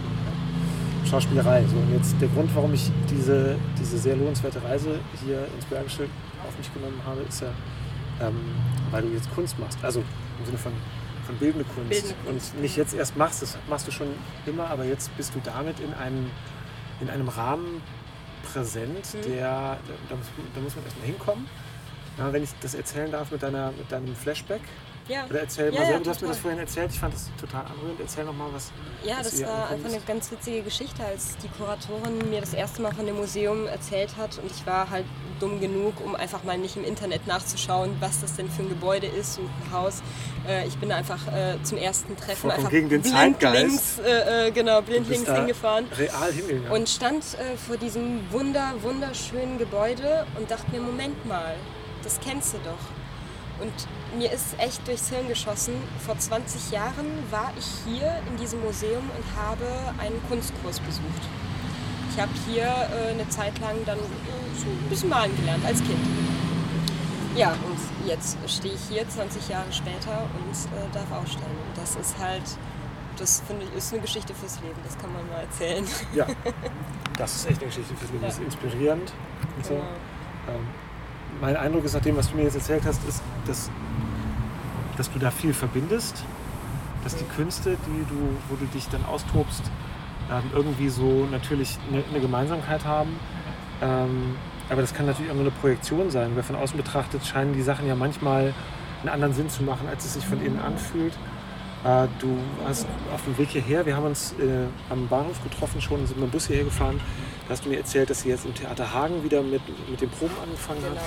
Gott Jetzt sei Dank. schon Vorproben vor Corona. Richtig. Wir haben also quasi mit dem letzten äh, Probentag aufgehört, den wir machen durften. Und das war ähm, sehr schade, weil wir, ich glaube, zwei Wochen später war das dann äh, Premiere gefeiert hätten eigentlich. Und dann war das ja erstmal klar, keine Proben, äh, Haus bleibt zu.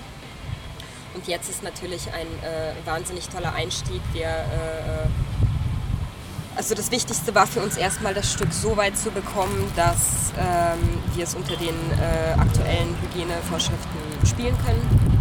Äh, das heißt nicht nur für die ZuschauerInnen, sondern auch für uns als äh, SchauspielerInnen. Wir sind zwei, ne? Zu dritt. Wir der- sind zu dritt.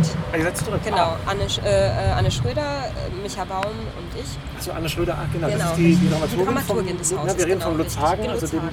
dem Kinder- und Jugendhaus, dem, dem, dem jungen Haus vom Stadttheater Hagen, Genau. geleitet von Anja Schöne. Und ähm, hier gibt es eine Kooperation zwischen der Theaterakademie und dem Lutz, dass die, ich sage das jetzt ganz grob verkürzt, wer da Interesse hat, der schreibt mir eine Mail, dann erkläre ich ihm das ausführlicher. Wenn das Lutz ähm, neue Leute sucht, gucken sie erstmal bei uns. äh, und für uns ist das wirklich ganz toll. Ähm, Mädchen wie die ist eine Produktion, Mhm. die jetzt probiert äh, wieder und die im äh, Ende des Jahres rauskommen wird, wo zwei von uns mit auf der Bühne stehen. Äh, du bist jetzt ähm, bei, bei der Produktion, deren Titel und Inhalt du uns gleich noch verrätst, mit dabei. Anne Schröder ist die Dramaturgin des Hauses, auch Schauspielerin. Genau. Ähm, und Micha Baum, der hat auch seine Ausbildung bei uns fast zu Ende gemacht und ist im letzten Semester dann, äh, was wir alle wahnsinnig schade finden, aber auch wahnsinnig verstanden haben, gewechselt an die Volkwang und studiert da jetzt Physical Theater. Genau. Und ihr probiert jetzt wieder, bevor ich ganz zum Anfang wieder zurückkomme, zu sagen, was bist du denn jetzt eigentlich? Das war ja meine eigentlich Eingangsfrage, die ich überhaupt nicht gestellt habe. Aber ähm, erzähl uns doch ein bisschen was zur Produktion. Genau, also ähm, das Stück nennt sich äh, Transform Mates und ist, ich, äh, ich hoffe, die Anja ist mir jetzt nicht böse, wenn ich das irgendwie verhunz, aber für mich ist es einfach so eine, ja, so eine äh, Mischung aus äh, Videospiel und den Metamorphosen von Ovid. Und das alles verpackt einfach in, äh, in, äh, ja, in eine Geschichte von äh, drei Jugendlichen, drei Teenies, die also bei de, wo, wo jeder einfach so seine Geschichte hat, mit der er zu kämpfen hat oder irgendwie, wir nennen es äh, mittlerweile so ein, so ein eigenes persönliches Labyrinth, durch das man durchgeht, eben gerade als Heranwachsende. Und ähm, die finden dann zueinander. Die finden zueinander äh, durch dieses Spiel und äh, versuchen zusammen halt eben Lösungen zu finden für die jeweiligen Probleme. Und das ist ein ganz spannender Prozess, weil da sehr viel äh, in der Produktion mitspielt. Da ist einfach äh, zu, zuerst das fantastische Bühnenbild, was äh, so viele Möglichkeiten bietet. Dann äh, die Kostüme, die einfach so, so eine Persönlichkeit äh, ausstrahlen, eben halt, dass jeder Charakter halt dieses etwas, dieses gewisse Etwas hat. Es hat was von Computerspiel, aber auch Genau. so ein bisschen Starlight Express irgendwie dachte ich. Ja, Das ist spannend. ja, in gewisser Weise vielleicht. Und ähm, die tänzerischen Elemente, die eine große Rolle spielen, die ähm, auch mehrere Ebenen, also meiner Meinung nach erreichen, eben nicht nur auf, wir wollen was Tänzerisches zeigen, sondern die, also das, jeder Tanz hat eine bestimmte Aussage auch. Und das, ich finde, das spürt man auch. Und natürlich die Textebene, die, also Anja Schöne hat das wundervoll zusammengefasst, auch äh, äh, einfach dieses, äh, ich meine, Ovid ist jetzt nicht gerade ohne, für Kinder ab 12 ist das Stück, ne? Das muss man ja auch erstmal schaffen, das so zu verarbeiten, dass es mh, auch äh, in verschiedenen äh, Ebenen einfach verständlich wird und das auch noch in so eine schöne Übergeschichte zu verpacken, dass es einen Zusammenhang gibt zu, äh, zu einer Generation, aber auch zu dem Jetzt und Heute. Also ähm, ja, ist einfach eine fantastische Mischung aus allem. Ist, ich freue mich unglaublich drauf. Wann wird die Premiere sein? Die Premiere wird am 14.06. sein um 15 Uhr für ein, wie man sich das eben vorstellen kann, für ein kleines Publikum. Ähm, und äh, dann im Herbst. Es dann nochmal eine Wiederaufnahme. Cool. Ähm, dann kommen wir noch mal zu meiner bösen großen Frage zurück, äh, auf die wir ja gar keine abschließende Antwort hören müssen. Aber ich würde mich total freuen, diesen ganzen Komplex ein bisschen noch mal zu besprechen. Äh, wir, wir reden ja häufig von Zuschreibungen, von Berufsbildern. So, also was man ja einfach festhalten kann, du hast eine Schauspielausbildung absolviert. So. Davor hast du, bevor du das gemacht hast und auch währenddessen und jetzt auch, ähm, hast du als Tänzerin gearbeitet. Du Genau. hast vor der Schauspielausbildung als Film Fernsehschauspielerin gearbeitet. Du hast machst seit Ewigkeiten, malst du, machst, machst bildende Kunst. So, du hast, was haben wir denn noch? Ähm, du hast Regie geführt als Ja. Teil der, der Regieklasse der. Theater, Theaterakademie zusammen mit der Noelle Fleckenstein und der Franziska Schmid. Habt ihr eine eigene Produktion auf die Beine gestellt. Ihr habt ähm, zur dritten Label gegründet. Ähm, ich die eine und die, Und die andere. andere. Ja, genau. und hattet äh, Anfang des Jahres in der Studiobühne die erste eigene Premiere. So, also da kann man so ja, wahnsinnig gut Benchmarking betreiben und kann sagen, guck mal, das, das ist so eine lange Liste von Sachen, die sich da ergeben, die sowas haben von, von einem Konzept und einer künstlerischen Identität und einer, einer, so einem Grundmotor, der sich auf ganz vielen verschiedenen Ebenen zeigt. Also von außen kann man das, glaube ich, super ausdeuten und kann dann dem irgendwelche Namen geben. Mich würde aber interessieren, wie du das, welche Begriffe du so hast äh, für das. Also vielleicht hast du auch gar keine, ne? So. Äh, Aber- ja. Ich, äh, Ich hoffe, ich bringe, wenn du Nee, lachst, also ich hoffe, ich bringe dich jetzt nicht in die Bredouille mit nee, so einer überhaupt Frage. nicht. Äh, ich hoffe, ich bringe dich jetzt gleich nicht in die Bredouille. Äh, ich, äh, geh, ich bin mal so frech und gehe mal zurück auf unseren letzten Podcast. da habe ich es eigentlich schon beantwortet. Ja, Da habe ich, da, ich habe ihn witzigerweise äh, vor ein paar Tagen nochmal angehört, weil ich dachte, hm, was habe ich denn eigentlich damals gesagt? Und ich habe es eigentlich schon beantwortet. Das ist genau das, wie ich mich auch heute noch sehe. Ich sehe mich als Künstlerin. ja.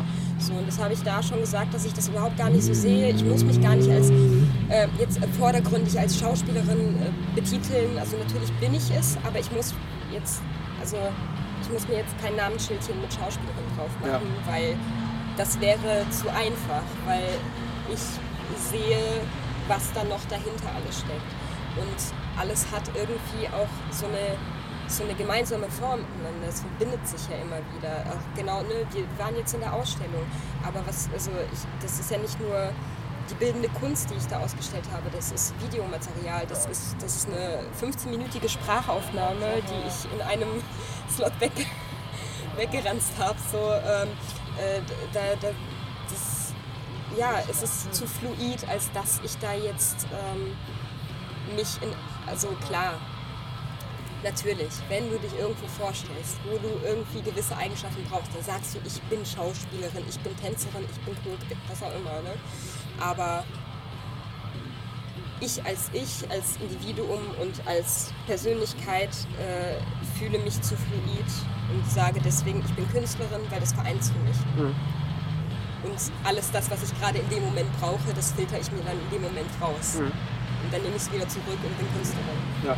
Das heißt, die Tatsache, jetzt in so einem Museum zu hängen, ändert dann auch nichts daran, dass du sagst, jetzt ähm, verändert sich irgendwie mein, mein Beruf oder so. Ähm, Nee, ich kann das aber al- als neues Berufsfeld mit dazu zählen, weil ich der Ansicht bin, okay, das ist ein bisschen. also, das mag jeder sehen, wie er möchte. Äh, Ich sehe das so, dass ich mich dann als etwas betiteln darf, persönlich, wenn ich äh, etwas Bestimmtes erreicht habe. Davor hätte ich niemals gesagt, ich bin auch bildende Künstlerin, obwohl ich es natürlich für mich mein Leben lang war. Aber ab dem Moment, wo ich sage, ich stelle etwas in der, äh, in der Öffentlichkeit aus, ich kriege einen kleinen Obolus dafür, ich verdiene mir quasi diese Aufmerksamkeit und ich habe scheinbar Leute, die dahinter stehen und sagen, oh ja, interessant, das wollen wir sehen. Und jetzt sage ich, das zähle ich mit zu meinem Berufsfeld. Das ist genauso wie manche sagen so, ja, äh, Schauspiel kann, also ist ja kein geschützter Beruf, kann ja jeder sagen, aber für mich ist Schauspiel, also oder ich darf mich oder ich will mich Schauspielerin nennen, so rum. Ich will mich Schauspielerin nennen ab dem Zeitpunkt, ab dem ich zum Beispiel Geld damit verdiene oder auf einer öffentlichen Bühne stehe. Ab dann ist erlaube ich es mir selber zu sagen, ich bin Schauspielerin. Genauso auch als Tänzerin, als Choreografin.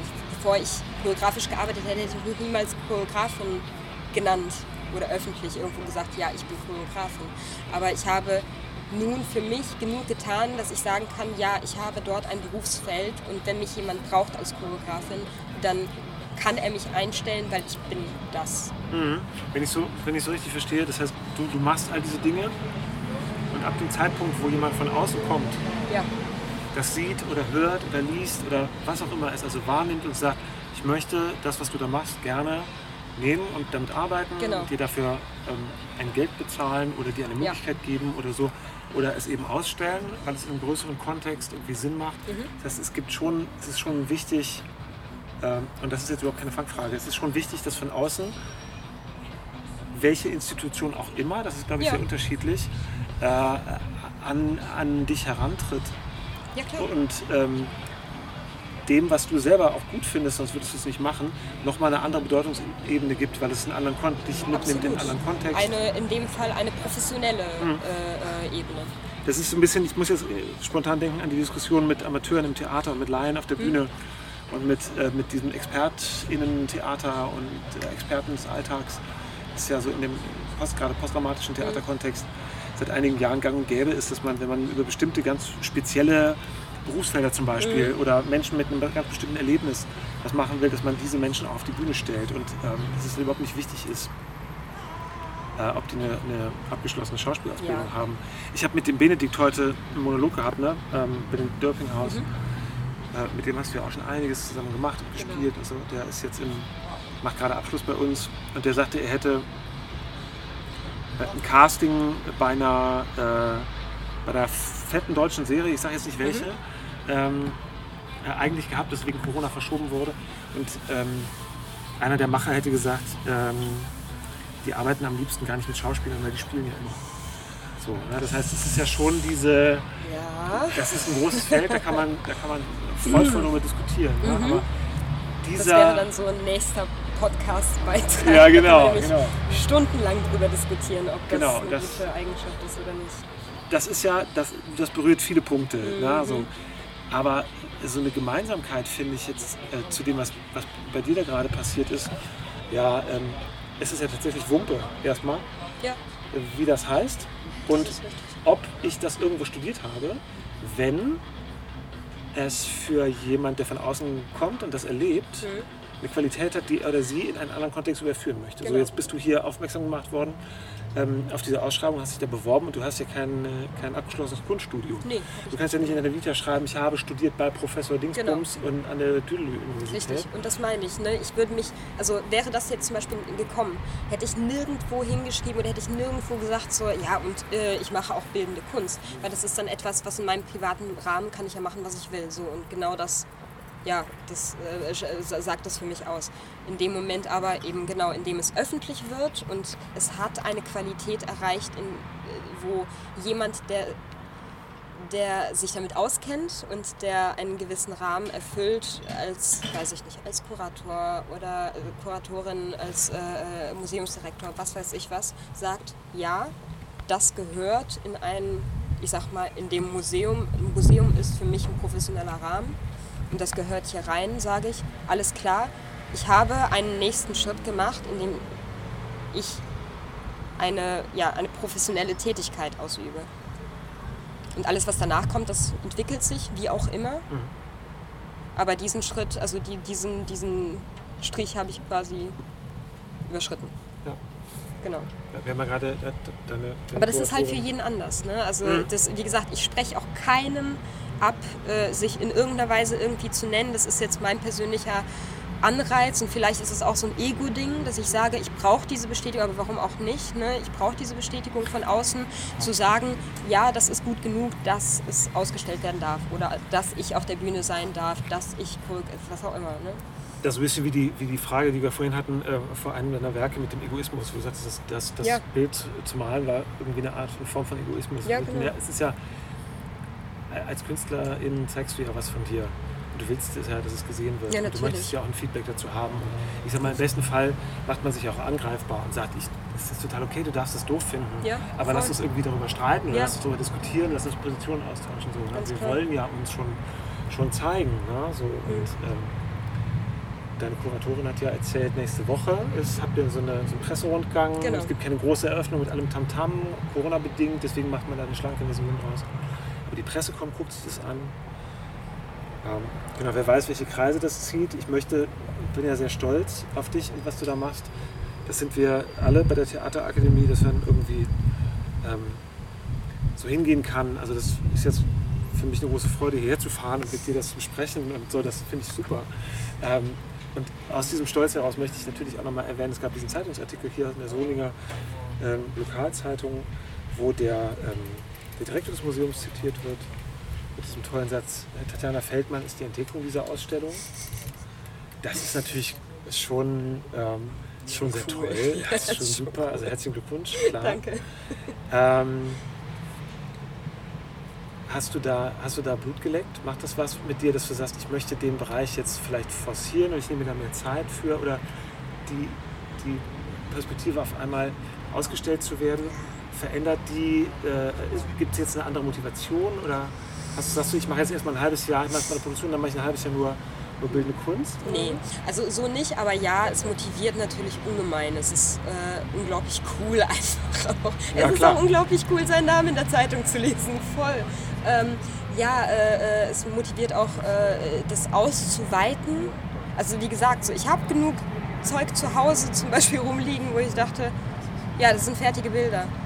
Jetzt natürlich, also das, das was am meisten, glaube ich, bei mir triggert, ist äh, der eigene Anspruch an sich selbst, dass ich sage, und jetzt gucke ich mir alle meine Bilder nochmal durch und sage, und was kann ich daran jetzt noch verbessern? Die guten ins Die Töpfchen, guten die schlechten genau, richtig. Ähm, ich male momentan viel, viel mehr als vorher, weil ich mir auch einfach die Prioritäten anders setze.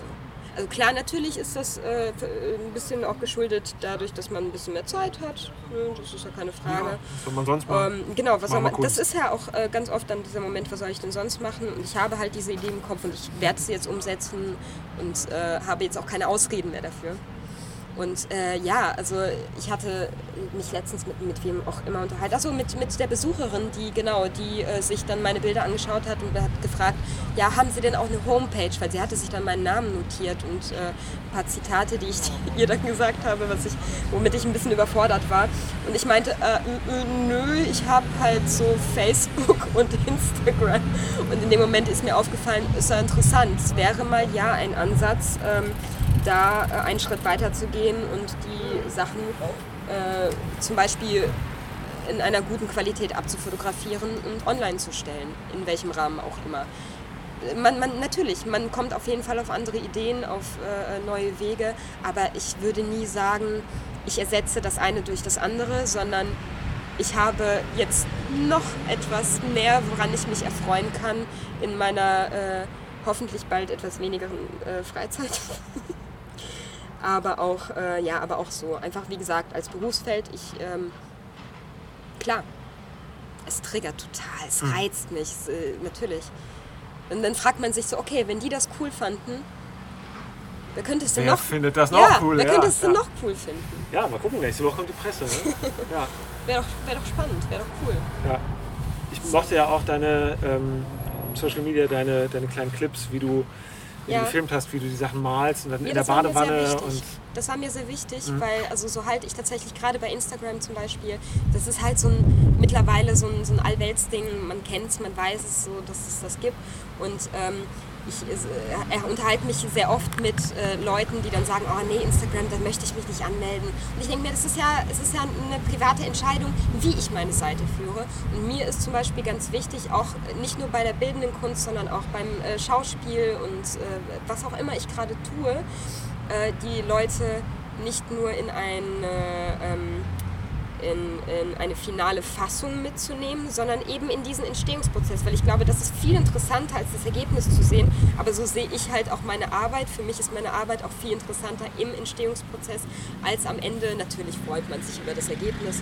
Ähm, äh, viel, viel interessanter, was dazwischen passiert und dahinter passiert. Und ich glaube, sehr viele Leute wissen gar nicht, wie die Bereiche eben im Hintergrund ablaufen. Und ich denke, da freuen sich einfach sehr viele Leute drüber, das auch mal zu sehen, wie sowas entstehen kann. ja, Sei es ein Theaterstück, ein, äh, ein, ein Tanz oder äh, weiß ich nicht. Äh, natürlich auch mal private Sachen, aber es, es, auch das wieder, ne? es ist ja so, so, so ein fluides Ding. ja, gerade die, diese Videoperformance hat dir ja den, die, die Tür geöffnet. Ja, Ja, also genau. der, der eben dieser prozessorientierte Aus, diese Auseinandersetzung mit, mit der Situation, die dann äh, die Kuratorin und das Team dazu bewogen haben zu sagen, boah, das ist aber spannend, die laden wir mal ein. Mhm. Äh, welchen Bereich äh, machst du denn auch seit Jahren, von dem wir noch nichts wissen und wo wir jetzt demnächst, also Buchpreis oder Kein Kommentar. Nein, Kommentar. Äh, ke keine Ahnung, ich weiß es nicht. Es gibt bestimmt 10.000 Sachen, die ich äh, mache, viele davon wahrscheinlich unbewusst und äh, wahrscheinlich, es ist wie beim Malen auch, wahrscheinlich war einfach noch nicht der richtige Moment, um irgendwas damit anzufangen, aber es brodelt. Immer, immer. immer. Ich bin immer unter Strom. cool. Danke für deine viele Zeit, Tatjana. Ich danke dir, es war ein wunderschönes Gespräch. Ich habe mich sehr gefreut, dass du hier warst. Ich auch, danke. Schönes Wochenende. Dir auch. Danke. Das war Tatjana in Solingen. Ihr habt es gehört, wir haben auch über das Theater Hagen gesprochen, wo Tatjana Ende dieser Woche Premiere haben wird. Ich darf mir das anschauen, bin sehr gespannt.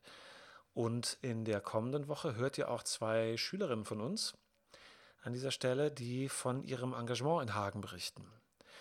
Anna Rödiger und Lisa Strehler sind beide im sechsten Semester hier bei uns an der Theaterakademie. Das heißt, sie gehen aufs letzte Jahr zu.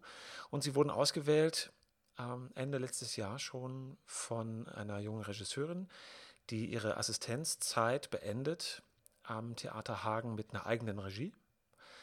Und was für ein Stück, was für eine Person, worum es da geht und was unsere beiden Schülerinnen bisher in der Corona-Lockdown-Zeit bei den ersten Proben und Auseinandersetzungen mit dem Material so erlebt haben, das erzählen wir euch nächste Woche. Also bleibt dran. Danke fürs Zuhören. Liked, kommentiert und teilt. Dann haben alle was davon. Das wäre total super. Bleibt natürlich vor allem gesund und munter, wenn es geht. Habt eine gute restliche Woche. Und bis dahin, liebe Grüße, euer Robert Christot. Tschüss.